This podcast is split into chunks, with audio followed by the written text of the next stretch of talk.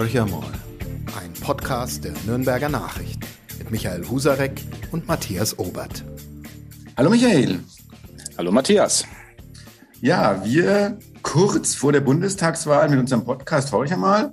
Äh, wir bleiben natürlich an der Bundestagswahl dran, wie schon in der vergangenen Woche. Und wir sind noch ein bisschen so im Bereich es ist jetzt nicht Meinungsforschung, aber wir bleiben in der Forschung und wir haben hoffentlich zumindest äh, für unsere Hörer wieder einen sehr interessanten Gesprächspartner. Es ist Dr. Martin äh, Groß, der an der Ludwigs-Maximilian-Universität in München forscht. Und er hat ein spannendes Thema für uns jetzt mal zumindest. Ähm, es sind die politischen Systeme und europäische Integration. Naja, da sind wir jetzt noch nicht so ganz nah an der Bundestagswahl, hätte ich gesagt. Aber was uns ein bisschen ähm, zu Ihnen geführt hat, ist die Forschung über den Parteienwettbewerb. Und dann, was ich noch sehr spannend finde, Koalitionsbildungen und Politikinhalte in Mehrebenensystemen. Das hört sich jetzt ganz ähm, hochtrabend an. Äh, ich heiße Sie erstmal ganz herzlich willkommen und äh, ich habe auch gleich die erste Frage an Sie, Herr Groß. Ähm, wie empfinden Sie denn diesen Parteienwettbewerb äh, in diesem Bundestagswahlkampf? Es ist doch eher dann ein Kandidaten-Kandidatinnenwettbewerb. Ja, herzlichen Dank für die Einladung und äh, für die erste Frage. Das zielt genau darauf ab, was vielleicht mein Kritikpunkt an dem Wahlkampf wieder ist, dass wir tatsächlich eine ganz starke Fokussierung auf Kandidaten und Kandidatinnen haben, obwohl das mit unserem Wahlsystem gar nicht irgendwie einhergeht. Also wir wählen eben dann doch nur in Anführungszeichen die Parteien oder eben Direktkandidatinnen in den jeweiligen Wahlkreisen. Aber medial verdichtet sich das natürlich jetzt äh, in dieser besonderen Situation, dass wir keine Amtsinhaberin mehr haben auf diese drei, vielleicht sind es auch nur noch zwei Kandidaten und Kandidatinnen der drei Parteien. Und äh, diese Personalisierung wird immer stärker herausgearbeitet, je näher der Wahltag jetzt rückt. Ich danke Ihnen für die Einschätzung, weil ich habe vor kurzem mal geschrieben, dass das der seltsamste Wahlkampf in der Geschichte der Bundesrepublik äh, sei, äh, weil ich es tatsächlich auch so empfinde, wie Sie es beschrieben haben. Es geht äh, um die Frage, wer von den dreien kann es denn am besten. Ähm, da wird komplett negiert, dass ja keiner von uns einen der drei überhaupt wählen kann, von den äh, Direktwahlkreisen mal abgesehen. Sie haben das gerade sehr schön formuliert. Ähm, ist das eine Amerikanisierung unseres ähm, ähm, Systems oder ist das jetzt temporär dieser besonderen Situation geschuldet, dass Angela Merkel ähm, Goodbye sagt und wir eben tatsächlich vor einem Neustart personell stehen? Also wie würden Sie das einschätzen? Das ist ja eine Entwicklung, die uns nicht ganz fremd ist. Es hat sich ja über die vergangenen Wahlkämpfe schon so ein bisschen abgezeichnet, dass der klassische Inhalt, mein Lieblingsbeispiel ist immer das Rentensystem, da könnte man sich trefflich Gedanken machen, wie das weitergeht, fährt so richtig schön gegen die Wand. Ähm, keinen interessiert im Wahlkampf. Ähm, wird uns das weiterhin begleiten? Ja, das glaube ich schon. Ähm, ich würde es gar nicht unbedingt Amerikanisierung nennen, obwohl es gewisse Züge gibt, wenn wir jetzt dieses Duell, Triel, ähm, wie auch immer haben. Das ist so personenzentriert, wie wir es eigentlich nur aus Amerika kennen. Aber wie gesagt, das passt eigentlich gar nicht so zum Wahlsystem. Ähm, ich bin mir nicht so sicher, ob das wirklich ein Trend ist, weil wenn ich mich noch, also nicht persönlich, aber zumindest erinnere, wie Strauß, versus Willy Brandt, Kohl, Schmidt, das waren zwar, es gab nicht diese Duelle im Fernsehen, aber trotzdem waren das stark personalisierte Wahl, Kämpfe. Ähm, Schröder gegen Stoiber beispielsweise war vielleicht noch der personalisierteste, der mir jetzt einfallen würde. Ich glaube, wir nehmen das vor allem deshalb so stark wahr, weil Angela Merkel es geschafft hat, diese Personalisierung im Wahlkampf zumindest immer rauszunehmen aus dem Wahlkampf. In ihrem Politikstil können wir oder reden auch Kolleginnen und Kollegen davon, von der Präsidentialisierung. Es fokussiert sich doch viel oder spitzt sich viel zu auf das Bundeskanzleramt und auf die Person der Bundeskanzlerin, ähm, was auch mit europäischen Veränderungen zu tun hat. Ähm, und jetzt bricht das komplett auf, weil wir eben die Amtsinhaberin nicht mehr da haben. Das kann aber in vier Jahren schon wieder komplett anders aussehen, wenn wir mal davon ausgehen, dass der oder diejenige, die gewinnt, dann wieder antreten wird, wovon ich jetzt mal ausgehen würde. Aber da einmal, wenn ich nachhaken darf, wir haben ja mit Olaf Scholz einen von den dreien, äh, die als aussichtsreich gelten, der im Grunde nichts anderes macht, als Angela Merkel 2.0 geben. Also wählt mich, mit mir geht's irgendwie so weiter. Ähm, habt Vertrauen, äh, ihr kennt mich ja. Das sind ja, wie soll man sagen, Elemente, die aus dem Merkel-Wahlkampf irgendwie, bei mir zumindest, ähm, sehr stark aufploppen. Ist das vielleicht dann doch ein Erfolgsmodell, so sehr wir jetzt personalisiert, ähm, wie wir es gerade besprochen haben, diesen Wahlkampf diskutieren? So sehr könnte auch eine Sehnsucht der Menschen sein nach einer gewissen Beständigkeit, die ja Olaf Scholz äh, am, am meisten repräsentiert. Annalena Baerbock steht für eine klare Position in der Klimapolitik. Ähm, heißt Veränderung, heißt vielleicht auch Einschnitt. Armin Laschet steht irgendwie für gar nichts, weil er sich ähm, durchlaviert und äh, mehr Fehler als äh, Richtiges tut. Und Olaf Scholz ist der, der irgendwie so mit einer Attitüde, äh, hier stehe ich äh, und mit mir geht's gut weiter, diesen Wahlkampf ja auch dominiert, überraschenderweise für mich. Ich hätte ihn nie vorne gesehen vor zwei, drei Monaten noch. Also stillt Herr Scholz ein gewisses, ähm, eine gewisse Sehnsucht der Menschen nach Beständigkeit? Ja, also das ist ja im Grunde führt er den Wahlkampf so wie das, was Armin Laschet äh, rhetorisch immer sagt, nämlich Solidität, Stabilität. Olaf Scholz mischt das noch ein bisschen mit, dass er weiß und das auch sagt, es muss Veränderungen geben, aber wie Sie richtig gesagt haben, er strahlt zumindest das aus, dass mit mir gibt es diese Veränderungen, aber das wird sozial abgefedert oder es wird schon nicht so schlimm, wie vielleicht die Grünen, die Linken ähm, euch das erzählen. Und natürlich gibt es diese Sehnsucht gerade jetzt in der Corona- Zeit ähm, nach dieser, es soll wieder zurückgehen zu dem, was vorher war, vor 2019, vor 2020.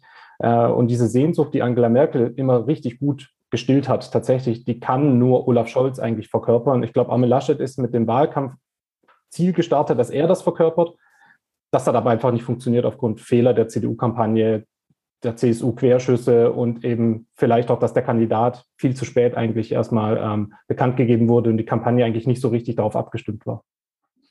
Das sind so ein bisschen auch die Fragen, die ich mir stelle. Was waren denn jetzt wirklich die Fehler, die gemacht wurden? Sie haben gerade äh, den zeitlichen Faktor genannt, dass es vielleicht zu spät war. Jetzt wird ja alles nachgeholt mit ähm, Teams, die noch aus dem Hut gezaubert werden. Aber gehen wir mal vielleicht so einen ersten Schritt mal nach Bayern rein, weil da ist es ja auch sehr überraschend, die Ergebnisse, die im Moment von Forsa auch vorgelegt wurden. Ein Absturz der CSU auf 28 Prozent, also für die Bundestagswahl.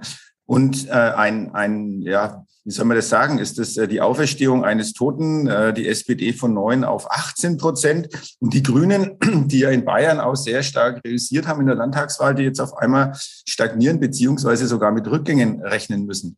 Äh, ist das wirklich alles nur diesen Scholz-Faktor zuzurechnen oder tun sich da in Bayern noch ganz, ganz andere, ich nenne es mal Abgründe auf? Bayern ist dann vielleicht tatsächlich der Sonderfall eben mit dieser starken Regionalpartei, die einen ganz klaren Corona-Kurs fährt.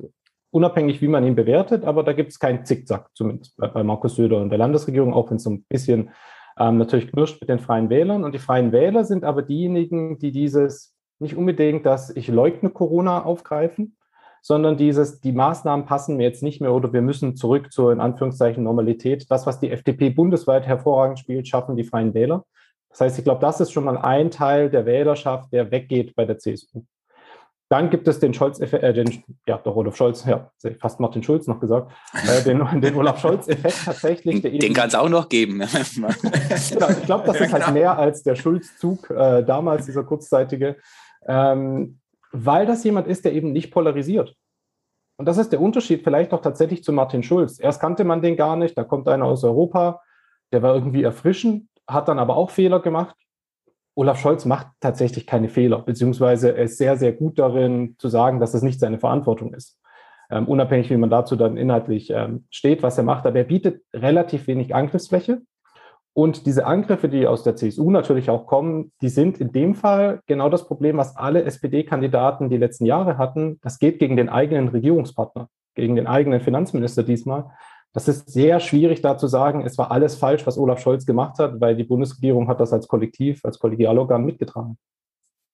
Da würde ich auch nochmal ähm, einmal nachfragen wollen, wenn man auf die Person von Markus Söder schielt, der ja zunächst in den Machtkampf ähm, verstrickt war, dann verloren hat. Was anderes war es nicht. Ähm, er, er, kann sicherlich eines nicht, mit Niederlagen gut umgehen. Da hat er immer noch äh, daran zu knappern. Aber unabhängig davon ähm, gibt er jetzt eine Rolle, ähm, indem er wild drauf losschimpft und äh, den Wählerinnen und Wählern Anweisungen äh, geben äh, mag, wer, wer denn zu wählen sei, wer nicht, vor allem auch ähm, Parteivorsitzenden anderer Parteien Empfehlungen gibt, ich nenne die FDP mal, äh, mit wem sie keinesfalls koalieren äh, durften. Das sind ja alles ähm, absolut leere Worthülsen, die, äh, die sozusagen ja auch keinen der Betroffenen interessieren. Also ist es ein Reflex, auch die Rote Socken-Kampagne Reloaded, äh, sind es Reflexe, die man dann feststellt, wenn einem wirklich die Angst ins Gesicht äh, geschrieben steht? Oder ist dahinter eine tatsächlich ähm, ja, gut ausgetüftete Kampagne, die sogar erfolgsversprechend sein kann? Wie würden Sie das einschätzen? Also meine Position, um das noch äh, abschließend zu sagen, ist, ähm, denen steht die pure Angst äh, ins Gesicht geschrieben. Deshalb kommt sowas, aber es kann auch falsch sein.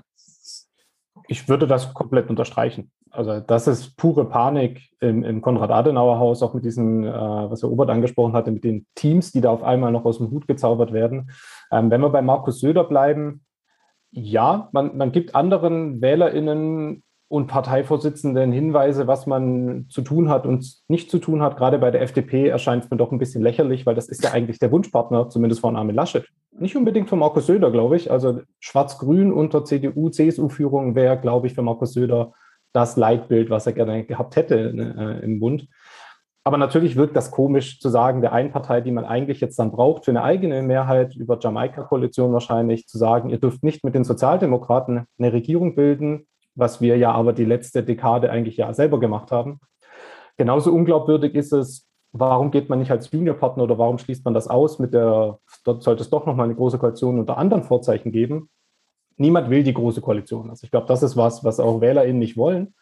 Aber das auszuschließen, komplett zu sagen, das macht man nicht, ähm, die SPD hat das damals auch gemacht. Und das kam der Union natürlich zu Pass. Also man verengt den eigenen Spielraum unnötig, ähm, finde ich eigentlich.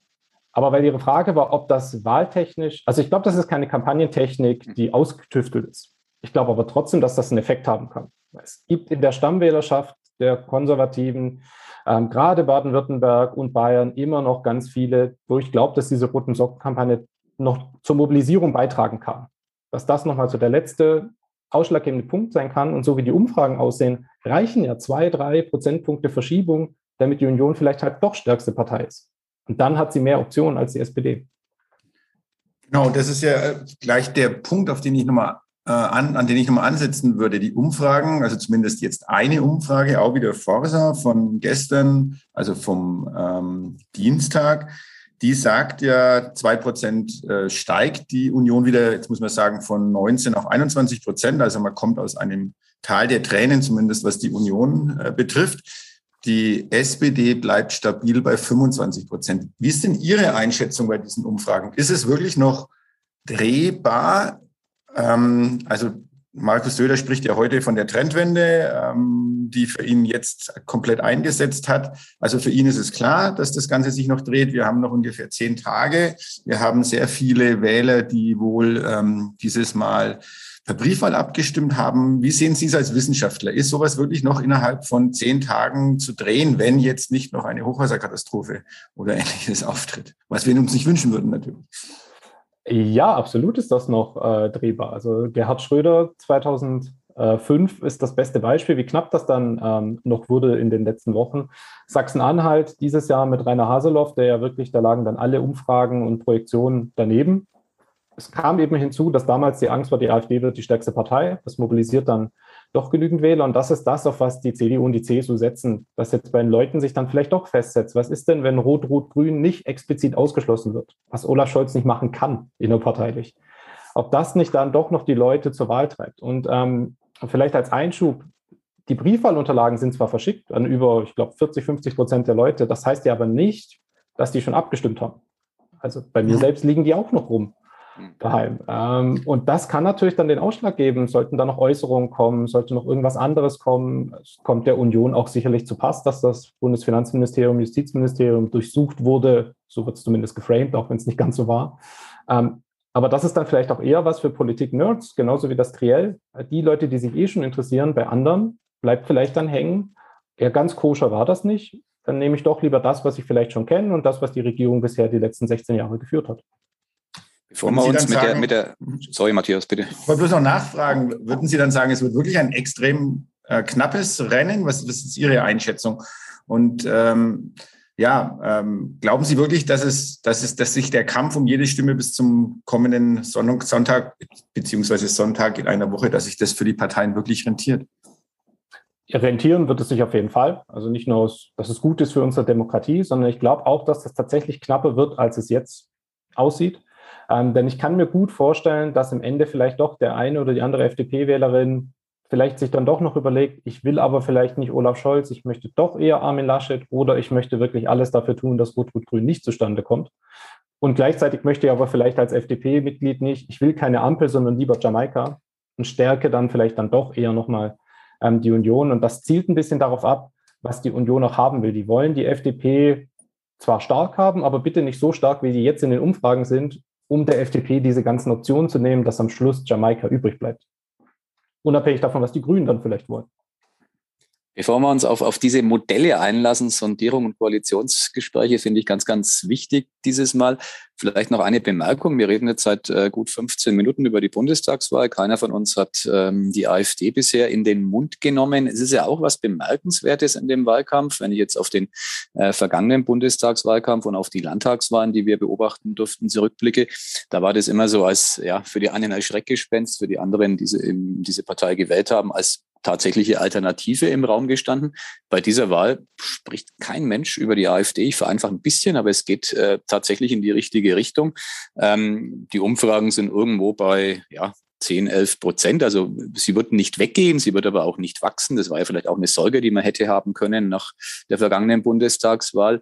Jetzt aus Ihrer wissenschaftlichen Perspektive ähm, ist es sozusagen ähm, der Anteil, ähm, den man einfach in Kauf nehmen muss in einer ähm, aufgeklärten Gesellschaft an, an Menschen, ähm, die ihrem Protest, ähm, ihrem, ihrem Ärger Unmut machen? Äh, oder wie würden Sie die AfD und ihre Verfasstheit einschätzen, die momentan ja in der Debatte, in der öffentlichen, ich sage es nochmal, keine Rolle spielt? Hm, das ist ein guter Punkt. Ähm, als Bürger finde ich es gut. Als Wissenschaftler und Demokratieforscher würde ich dann sagen, das ist dann aber doch der feste Kern den die haben. Und der liegt halt bei acht bis zehn Prozent. Hm, wissenschaftlich wissen wir, das sind tatsächlich nur noch äh, vielleicht ein Drittel Protestwähler. Der Rest wählt die aus politischer Überzeugung, sei es wegen den Personen, sei es tatsächlich aber vor allem wegen den Inhalten und ähm, vor allem auch wegen der Ablehnung des herrschenden Staates. Also so, so, oder der herrschenden Elite, also dieses klassische populistische Element, was sich in großen Teilen dann aber auch mit, ähm, sagen wir wie es ist, rechtsextremen Ansichten tatsächlich deckt. Das heißt, das ist ein fester Kern, den sie haben, vor allem eben in den ostdeutschen Bundesländern, aber auch in Bayern und in Baden-Württemberg gibt es ja gewisse Hochburgen, die niedriger ausfallen als in Ostdeutschland teilweise, aber trotzdem ja da sind. Ähm, warum sie im Wahlkampf dann tatsächlich nicht vorkommen, könnte man auch negativer formulieren und sagen, die kommen nicht vor, die sind innerparteilich zerstritten, die haben Führungsduo, die nicht mal miteinander sprechen und trotzdem sind die bei 10 Prozent. Also das, was wir dann häufig sagen, ist ein bisschen polemisch natürlich. Was wäre denn, wenn die tatsächlich mal jemanden haben, der charismatisch ist, ein hervorragender Redner, der nicht so aneckt wie äh, Björn Höcke? Ähm, ich weiß nicht, ob die nicht noch mehr Potenzial tatsächlich haben, um dann tatsächlich Personen, die jetzt beispielsweise in der Corona-Krise dann vielleicht eher die FDP wählen, nicht doch noch zu sich rüberzuziehen. Ähm, ansonsten kommen sie im Wahlkampf nicht vor und wenn sie mal vorkommen, wie in irgendwelchen Viererduellen, naja, viel zu bieten haben sie ja dann tatsächlich auch nicht. Genau. Also Alice Weidel hat ja geglänzt durch die tatsächliche Negierung des Klimawandels, finde ich bemerkenswert, äh, scheint aber bei den Anhängern ähm, zu verfangen. Wenn wir von der AfD mal ähm, auf, aufs andere Ende des Spektrums, nicht aufs Extreme, aber nach links uns orientieren, äh, blicken, dann taucht dort die Partei die Linke auf, die, die eher so knapp oberhalb der 5%-Hürde zu verorten ist. Also wenn man ihre Entwicklung äh, betrachtet seit ähm, der Wiedervereinigung im, im, im Sinkflug. Da gibt's ja, ähm, ich sage mal, ziemlich billige Vergleiche aus ähm, Unionsreihen. Laschet ist da ja auch einer, ähm, der immer so knapp an diesem Grad wandelt, ähm, AfD und Linke in einen Topf zu werfen. Ähm, aus der wissenschaftlichen Perspektive, Sie haben es gerade ganz klar ähm, für die AfD formuliert, ähm, das ist eine Partei, die Extreme bedient. Ähm, bestimmtes Potenzial an, an, an Rechtsradikalen auch auffängt ähm, im Parteiensystem. Wie würden Sie die Linke verorten? Ähm, ist das eine Partei, die innerhalb des demokratischen Spektrums ähm, steht oder ist auch das eine Partei, wie sie ja manchmal kolportiert wird, äh, die äh, den extremen Rand bedient? Also ich gehöre beileibe nicht zu den Anhängern dieser Hufeisentheorie, die in Teilen der Wissenschaft noch bei älteren Kollegen vertreten wird. Ähm, für mich auch wissenschaftlicher Nonsens. Also das ist, ähm, das ist eine euroskeptische Partei. Das ist in Teilen eine populistische Partei, wenn wir diese Populismusdefinition eben annehmen, dass sie auch gegen die Eliten sind, in Teilen, vor allem europäische Eliten. Aber es ist eine Partei, die eben nicht auf diesem Volkswillen beharrt, äh, wie es die AfD tut. Ähm, ich würde sie klar im demokratischen Spektrum verorten. Ähm, sie ist Teil von mehreren Landesregierungen. Auf der Bundesebene sieht es eben ein bisschen anders aus mit dieser NATO- und der Außenpolitik-Geschichte. Aber das würde sie für mich nicht außerhalb des demokratischen Spektrums stellen, sondern das ist eine inhaltliche Position, die auch früher die Grünen hatten oder äh, sich auch in mehreren Phasen gehäutet haben. Und ich, also ich kann, also auch mit Janine Wissler wird nicht der Kommunismus äh, einziehen. Den demokratischen Sozialismus hat die SPD auch noch in ihrem Grundsatzprogramm drin. Darüber spricht dann auch äh, niemand. Also das ist eher so, so ein Strohmann, der da aufgebaut wird. Und die Linke kann eigentlich froh sein, dass die Umfragen sich so entwickelt haben wie vor zwei Wochen, dass Rot-Rot-Grün tatsächlich mal in Betracht gezogen wird, weil ansonsten wären die ja im Wahlkampf genauso wenig wie die AfD wahrgenommen worden. Genau. Und das könnte die einzige Chance sein, wie sie tatsächlich drin bleiben.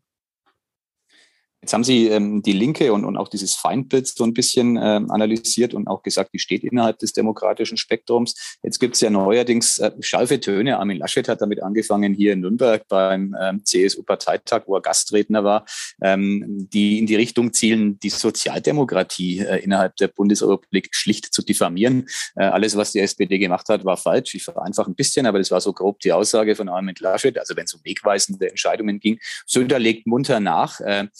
Dieses Bashing des Koalitionspartners muss man sich ja immer vor Augen führen, des Koalitionspartners auf Bundesebene. Ähm, was sagt uns das? Auch wieder ein Beleg dieser Nervosität oder in irgendeiner Form ähm, substanzvoll? Das ist ein Beleg der Nervosität und es zeigt, dass die Kampagne nicht auf die SPD als Gegner ausgerichtet war. Die ganze Kampagne der Union war ausgerichtet gegen Annalena Baerbock oder Robert Habeck oder auf jeden Fall gegen die Grünen, äh, weil so waren ja auch die Umfragen als die Kampagne gestartet wurden. Also mit, mit Olaf Scholz hatte, glaube ich, niemand so richtig gerechnet. Wir wussten, dass sich das natürlich ändern kann, aber dass es in so einem Maße kommt, da sind halt viele Faktoren natürlich auch äh, persönliche Fehler der anderen Kandidaten ähm, hinzugekommen. Inwieweit das verfängt, das ist eben wieder die Frage. Da bin ich wieder dabei bei den Politik-Nerds und den Informierten, die sich tagtäglich oder wöchentlich damit auseinandersetzen, ist natürlich völlig klar, wie, wie Sie ja gesagt haben, dass das Unsinn ist, dass die in der Nachkriegsgeschichte immer auf der falschen Seite standen. Egal, ob er das auf Wirtschaft und Sozialpolitik jetzt nur einschränkend gemeint haben möchte, das ist Unsinn. Aber für diejenigen, um die es jetzt geht, die zu mobilisieren, die sich nicht damit so auseinandersetzen, da wissen wir ehrlich gesagt nicht, ob das verfängt oder ob das nicht verfängt. wenn es nur bei einem Teil verfängt, das sind eben dieser Teil, der reichen könnte, um die Union nochmal zur stärksten Partei zu machen. Aber ansonsten sind das natürlich Angriffe gegen den Koalitionspartner, da fehlt mir dann die Fantasie, wie die danach miteinander zusammenarbeiten wollen. Das ist eindeutig, dass es, die wollen keine große Koalition, das wollen beide Seiten nicht. Kann halt sein, dass das Wahlergebnis sie dazu zwingen wird. Würde ich nochmal nach, nachhaken. Ähm, also wir haben eine erlebende Kampagne der Union, wo man versucht, Anhänger zu mobilisieren. Sie haben vorhin auch angesprochen, den Versuch, dass man bei der FDP gucken kann, also dass sozusagen taktische Wähler noch zurückgeholt werden beziehungsweise rübergezogen werden zur Union. Wie schaut's denn bei der SPD aus und wie schaut's bei den Grünen aus? Haben die überhaupt noch, sind die schon jetzt, also die Grünen, sind die am Ende ihres Sinkflugs, wenn man es mal so sehen will? Oder können die, äh, Annalena Baerbock hat sich ja in den Triellen jetzt nicht gerade dumm angestellt, sondern ihre klaren Positionen kamen zum Ausdruck. Beim zweiten Triell äh, fand ich ja ganz schön, wenn man sie als äh, die Mutti bezeichnet, die zwischen den zwei streitenden Kindern dann schlichtet. Also eine ganz neue Rolle für sie wahrscheinlich. Also ich würde mal sagen, Sympathiepunkte konnte sie einsammeln. Also haben die noch Potenzial, sich nach oben zu entwickeln? Und wie sieht es bei der SPD aus? Ist das wirklich so, ist es vielleicht so, dass Olaf Scholz äh, den Zenit schon erreicht hat und dass er jetzt in den nächsten zehn Tagen damit rechnen muss, dass es äh, weiter bergab geht? Oder können die noch irgendwo was äh, mobilisieren an Leuten, äh, um ja vielleicht zu einem, für die SPD zumindest, äh, einen Triumph einzufahren? Also ich fange mal mit der SPD an. Also das, was wir in der Forschung dann sowas wie Bandwagoning-Effekt nennen, dass eben viele WählerInnen möchten auf der Seite des Gewinners stehen. Das heißt, dieser Zug, den, den damals bei, bei äh, Martin Schulz, der dann genannt wurde, den hat Olaf Scholz, der hat das Momentum auf seiner Seite und da gibt es viele Wähler, die dann eher sagen, okay, ich möchte jetzt dann vielleicht auch Olaf Scholz, ich habe mich mit dem gar nicht so auseinandergesetzt, weil ich dachte, der hat eh keine Chance. Und da kommt das, was äh, Husarek vorhin gesagt hat, der strahlt halt so Solidität, Stabilität aus, wir verändern ein bisschen was, aber eigentlich soll es so bleiben, wie es ist. Das ist ja so was Väterliches im Grunde, das, was Angela Merkel ähm, abwertend immer als Mutti bezeichnet wurde. Aber das ist was, was bei WählerInnen eben ankommt, wo ich mir gut vorstellen kann, dass die Sozialdemokraten nichts mehr verlieren werden. Ich glaube eher, dass die Union dann vielleicht ranrücken wird, aber ich glaube nicht, dass die SPD nochmal groß äh, an Stimmen verlieren wird. Äh, was für die Grünen nicht spricht, ist im Grunde, eigentlich ist es ja schade, wie man über den grünen Wahlkampf redet, weil wenn man das vergleicht mit dem Wahlergebnis, was sie 2017 hatten, werden die prozentual die größten Gewinner sein bei dieser Wahl und trotzdem wird es sich auf jeden Fall wie die große verpasste Chance anfühlen und wie eine Niederlage. Da sind sie selbst schuld, zu, zu großen Teilen, äh, wie der Wahlkampf dann abgelaufen ist. Die Frage ist eben, was ich vorhin hatte mit den Briefwählern, natürlich sind die Unterlagen raus, viele haben noch nicht abgestimmt, viele haben aber auch schon abgestimmt. Und das geht nicht mehr ein in diese Wahlumfragen gerade. Ähm, das ist eine Sondersituation, weil es eben aus absurdesten Gründen jetzt verboten wurde vom Bundeswahlleiter, dass man das nicht mehr mit einnehmen darf. Deshalb kann ich mir da gut vorstellen, dass bei den Grünen vielleicht noch ein bisschen was geht. Andererseits wissen wir eigentlich immer bei allen Wahlen, die werden immer ein bisschen besser in den Umfragen dastehen als tatsächlich dann ein Wahlergebnis. Ob das für Rot-Grün vielleicht sogar reichen könnte, ich glaube, das liegt eher daran, da müsste die SPD noch ein bisschen zulegen. Also ganz ausschließen würde ich das nicht. Ähm, aber eher glaube ich eben, dass die Union noch mal ranrückt an die SPD und dass die kleineren Parteien noch ein bisschen verlieren. Aber im Großen und Ganzen bei den Grünen wird sich nicht mehr so viel ändern.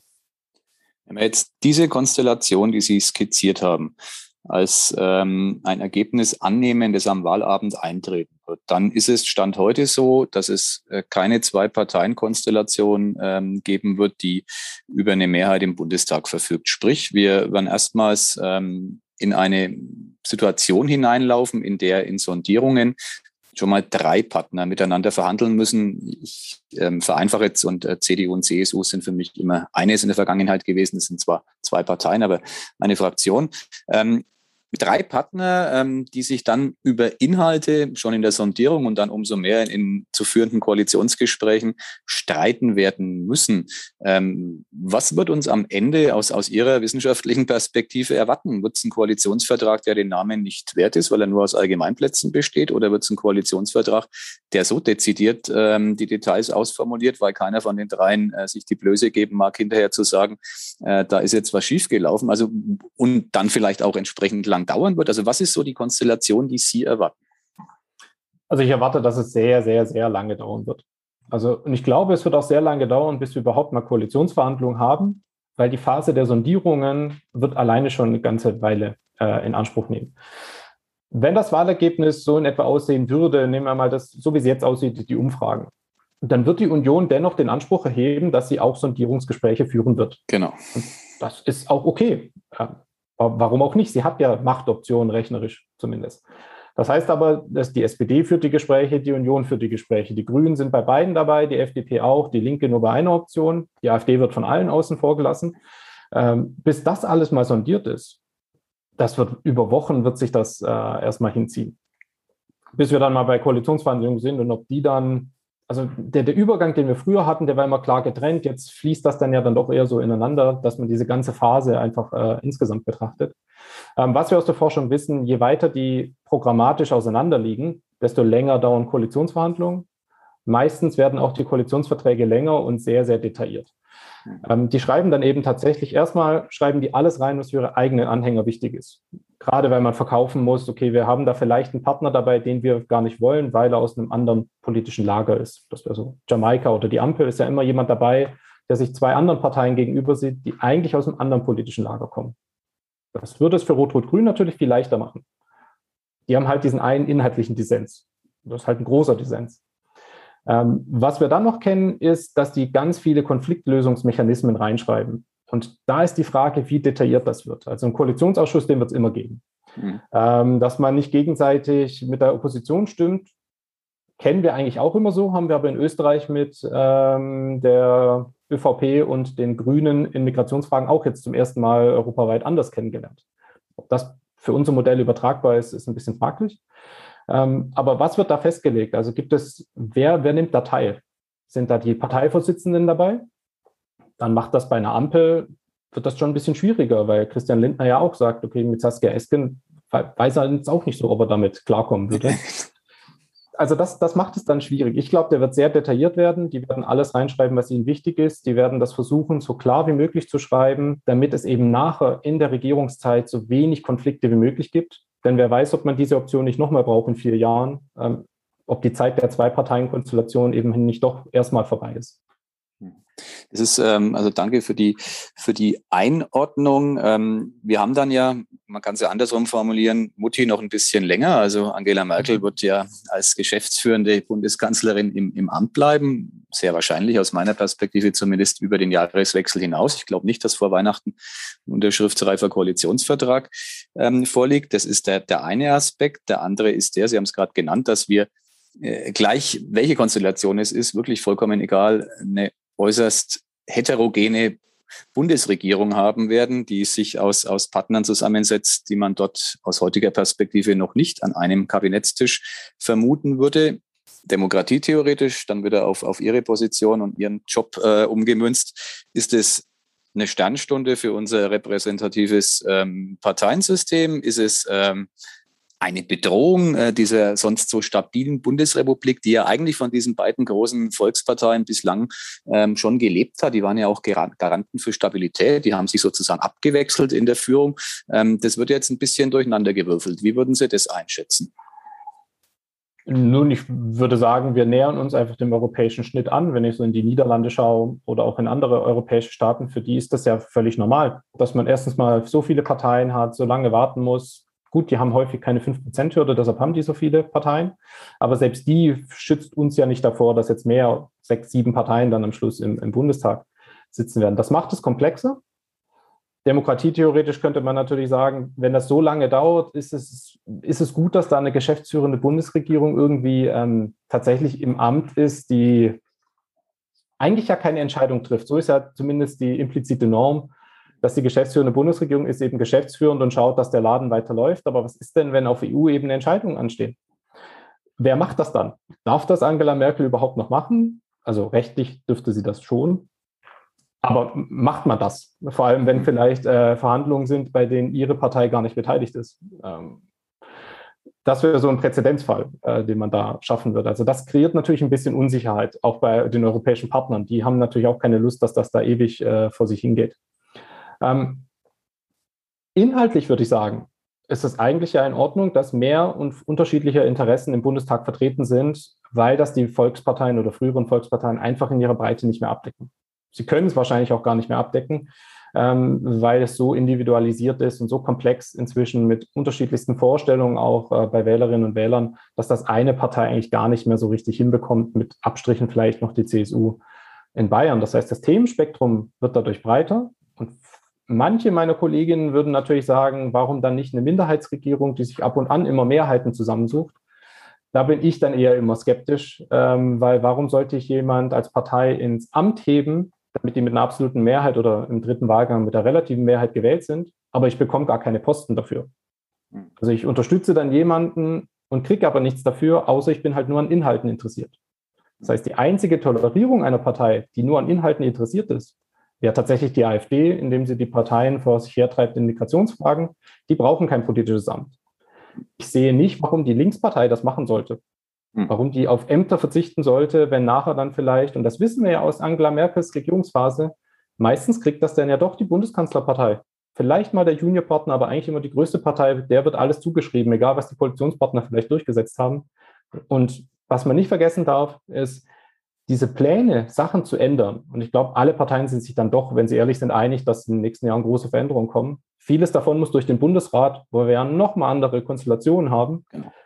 Das heißt, eigentlich haben wir eine riesengroße Koalition im gesamten politischen äh, System. Das heißt, so sehr können die sich auf Bundesebene gar nicht zerfleischen, weil wie sollen die das dann durch den Bundesrat mit ihren Landesverbänden bringen? Lassen Sie mich dann noch eine, eine Frage stellen, weil es ähm, geht ja um Posten. Also ich fand das jetzt ganz spannend, wie Sie das ausgeführt haben, dass es letztendlich darum geht, wer bekommt dann doch welche Posten. Also es geht um Macht, es geht äh, um Einfluss, es geht um Geld. Ähm, und wenn wir jetzt mal diese Konstellation, eine Konstellation würde ich ganz gerne mit Ihnen diskutieren, die ja auch jetzt immer ein bisschen im Raum schwebt. Also die Union würde zweitstärkste Kraft werden, könnte aber mit den Grünen und mit der FDP eine Regierung bilden. Wie schätzen Sie das wissenschaftlich auch ein? Also ist es, hat es ja in Deutschland in der Form noch nie gegeben, gibt so ein bisschen das ungeschriebene Gesetz, die äh, stärkste Partei stellt auch den Bundeskanzler, die Bundeskanzlerin.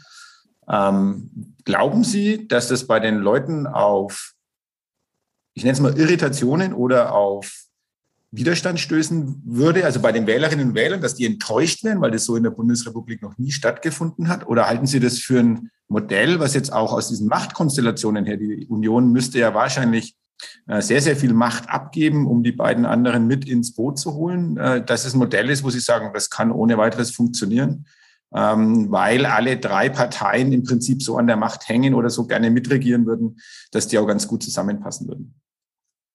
Äh, letzteres würde ich tatsächlich sagen. Also ich würde einen Einspruch einlegen, Helmut Kohl hatte auch mehr Stimmen als Helmut Schmidt. Da war aber die Sondersituation, dass die amtierende Regierung, nämlich SPD und FDP, dennoch weiterhin über eine Mehrheit verfügt hat. Und das ist so immer der wichtigste Faktor eigentlich in allem, was wir in der Koalitionsforschung machen. Hat die amtierende Regierung nochmal die Mehrheit, egal ob die Stimmen verloren hat oder nicht. Die kennen sich, die arbeiten nochmal zusammen. Und das macht 2021 so spannend, auch aus, aus unserer Perspektive, weil wir eine Situation haben, die wir eigentlich fast nie haben, auch in anderen Ländern, ganz, ganz selten, dass da der Amtsinhaber irgendwie nicht antritt. Und dass aber von vornherein auch klar ist, dass die Koalitionskombination kein Mensch mehr möchte.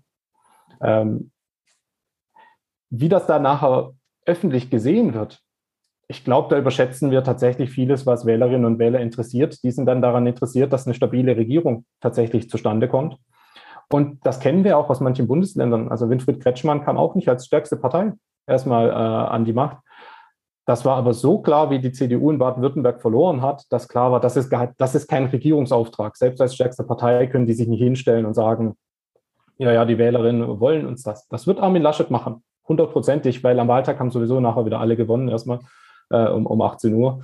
Ähm, und da die Ergebnisse wahrscheinlich aber so eng beieinander sind, kann man das natürlich auch, finde ich, medial gut verkaufen, zu sagen, warum sollte das nicht gehen? Wir kennen das doch auf der Bundesebene, auf der Landesebene und teilweise ja auch in Kommunen, wo Parteien stärkste Partei sind, aber sich andere Mehrheiten einfach finden. Male jetzt mal ein Schreckensszenario für die einen, ein Wunschbild für die anderen an die Wand. Ähm, die Union wird erdrutschartig verlieren, äh, ungefähr bei 20 Prozent landen. Armin Laschet wird sich massiver Kritik ausgesetzt sehen, erhält kein Bundestagsmandat, weil er einen sehr schlechten Listenplatz in NRW hat. Und ähm, aus dem wunderschönen Freistaat Bayern werden Rufe laut, dass ähm, Markus Söder doch der Bessere wäre und er doch in genau diese eben skizzierten Gespräche ähm, Union, Grüne und FDP als Anführer hineingehen sollte. So ähnlich hat es vor kurzem mal der Spiegel skizziert. Ähm, totaler Blödsinn oder eine mögliche Option bei dieser Wahl, die so viele Optionen offen lässt. Beide werden dabei sein. Beide sind ja noch Parteivorsitzende und werden die Gespräche führen. Dann die Gespräche führen ja offiziell nie die Spitzenkandidaten. Natürlich sind die dann auch dabei. Da wäre es in Personalunion. Also Ihre Frage zieht ja eigentlich darauf ab, dass Markus Söder nicht nur die Gespräche führt, sondern sich nachher als Kanzler, Kanzler wird dann am Ende äh, aufstellen lässt. Das klingt für uns tatsächlich immer so abwegig. Andererseits ist genauso Ursula von der Leyen eigentlich EU-Kommissionspräsidentin geworden. Stand nicht mal zur Wahl und es wurde dann halt ausgehandelt und die Partei, die halt gewonnen hatte, hat ihren Kandidaten mehr oder weniger abrasiert und jemand Neues. Ähm, ist komplexer natürlich auf EU-Ebene, als, als wir das kennen. Ähm, vom Grundgesetz her ist das völlig möglich. Ich glaube, wenn das tatsächlich so kommt, dass Armin Laschet bei 20 Prozent landen würde, dann darf er vielleicht noch die Verhandlungen führen. Ich glaube aber nicht, dass er noch lange Parteivorsitzender sein wird, weil ein Parteivorsitzender, der kein Amt innehat, und ich kann mir nicht vorstellen, dass Armin Laschet dann einfach als Spitzenkandidat nur als Minister in eine Regierung eintreten würde. Das heißt, seine politische Karriere wäre damit beendet. Ja. Die andere Frage ist, schafft es Markus Söder tatsächlich, das zu verkaufen? Und das schafft er ja bisher immer gut, weil im Grunde hat er ja noch nie eine Wahl gewonnen, wenn man die anderen Wahlergebnisse sieht. Er hat ja eigentlich genau. immer nur geschafft, das Bild zu kreieren, er hätte die Wahl gewonnen, obwohl sie Stimmen verloren haben. Mhm. Von einem guten Niveau, das muss man natürlich zugestehen. Ja. Ähm, ob das möglich ist, also ob die CDU, und da reden wir davon, dass natürlich eine NRW-CDU ihren Parteivorsitzenden quasi rasieren würde bei einem Landesverband, der größer ist als die komplette CSU. Ob man das der kleineren Partei dann tatsächlich gibt, ich glaube, da kracht es erstmal tatsächlich intern äh, innerhalb der Union. Und ob das dann interessant ist für andere Parteien, das kennen wir zumindest aus der Forschung. Die schrecken sehr, sehr vor, davor zurück, Koalitionsverhandlungen zu führen mit Parteien, die innerparteilich zerstritten sind, weil sie nie wissen, mit wem verhandeln wir eigentlich. Und nutzen die das jetzt nur als Druckmittel und sagen, wir sind innerparteilich zerstritten? Oder ist das wirklich eine, in Anführungszeichen, Chaostruppe, mit denen wir vier Jahre lang regieren müssen? Und davor schrecken die anderen dann vielleicht doch eher zurück. Mhm. Wenn wir jetzt noch einmal über die, die Grenzen unserer Bundesrepublik hinausblicken, wir haben gerade eine Wahl in, in Skandinavien äh, erlebt, in Norwegen konkret. Wir haben jetzt die Situation, dass erstmals nach 20 Jahren hm, Norwegen, äh, ganz Skandinavien ähm, sozialdemokratisch regiert wird. Es gibt ja auch einmal so Wellen. Ähm, ich habe irgendwann mal auch politische Wissenschaften studiert. Damals war Skandinavien ähm, groß in aller Munde. Wohlfahrtssystem als Stichwort, auch sozialdemokratisch dominiert. Sind wir in so einer Wellenbewegung drin oder ist es überhaupt ein totaler Quatsch, von Deutschland nach Skandinavien zu schielen, weil jedes Land äh, unterschiedlich ist? Oder gibt es einen europäischen Trend, dass es eine wie soll man sagen, eine Renaissance der Linksparteien, äh, da nenne ich jetzt mal die SPD ähm, mit inkludiert, geben kann. Also wie, wie schätzen Sie das ein? Also es gibt europaweit gesehen, wenn ich die Grünen auch weiterhin als linke Partei genau. betrachte, tatsächlich den Trend, dass wir wieder ein bisschen eher Mitte-Links geführte Regierung haben als Mitte-rechts geführte Regierung, dass das neoliberale Prinzip, was wir so Ende der 90er und vor allem in den 2000er hatten und 2010ern wieder eher zurückgedrängt wird und wieder die, die Rufe auch danach kommen nach mehr Staat. Und das tatsächlich europaweit. Andererseits, ich tue mich mit diesen Wellen tatsächlich immer schwer, weil häufig, also es gibt diese Wellen, wir können die wissenschaftlich auch tatsächlich ja nachzeichnen im Hintergrund. Das Problem ist nur, medial wird immer so, das wird immer so projiziert, als so würde es jetzt weitergehen, obwohl es ja mhm. eigentlich eine Welle ist. Also ich kann mich erinnern, dass wir, wenn wir uns vor vier, fünf Jahren getroffen hätten, hieß es, die populistische Welle rollt über Europa und die USA hinweg auch da sehen wir tatsächlich zurzeit eher einen Rückgang. Dann hieß es bei der Wahl 2019, das war die Grünen-Wahl schlechthin, äh, die Europawahl.